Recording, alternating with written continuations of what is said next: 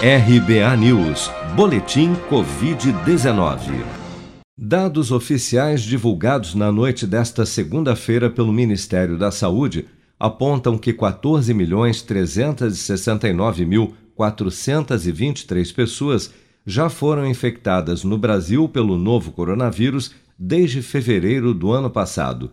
Deste total, 28.636 são de novos casos reportados pelas secretarias estaduais de saúde até às 16 horas desta segunda-feira. Somente nas últimas 24 horas foram registrados mais 1.139 novos óbitos por Covid-19, subindo para 391.936 o total de mortos pela contaminação no país.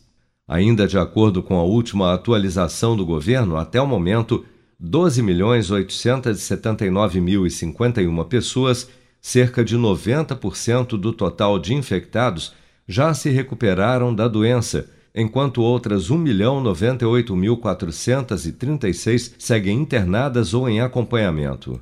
Um parecer do Conselho Médico Paulista, CREMESP, proibiu as visitas virtuais por videochamada de familiares a pacientes com Covid-19 internados em UTI ou nas emergências.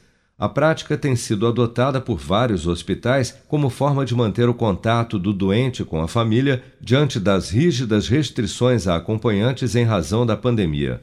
Para a advogada, bioeticista e especialista em direito médico, Luciana Dadalto, ao se basear no direito do paciente à intimidade e ao sigilo, o parecer do CREMESP esquece de outros direitos que o paciente e os familiares têm, como o direito à dignidade humana.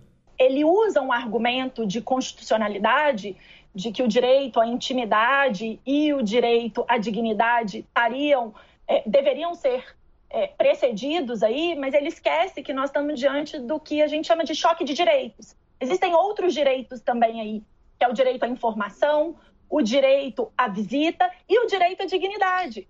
Falar que não é digno realizar uma videochamada para um paciente em coma, sedado, por exemplo, é, na minha opinião, viola frontalmente a Constituição Federal, ao invés de preservar a Constituição, como o próprio CREMESP está falando. O Conselho também entende ser absolutamente proibida a exposição de pacientes sedados ou em coma, uma vez que nessas condições, na visão do colegiado, é impossível haver qualquer interação desses pacientes com seus familiares. Na última sexta-feira, entidades médicas de cuidados paliativos, de medicina intensiva e de psico-oncologia se posicionaram contra o parecer do CREMESP sob o argumento de que várias recomendações já foram publicadas sobre como utilizar visitas virtuais para mitigar o sofrimento, incluindo medidas de segurança para salvaguardar a confidencialidade do paciente e preservá-lo de exposições indevidas em redes sociais.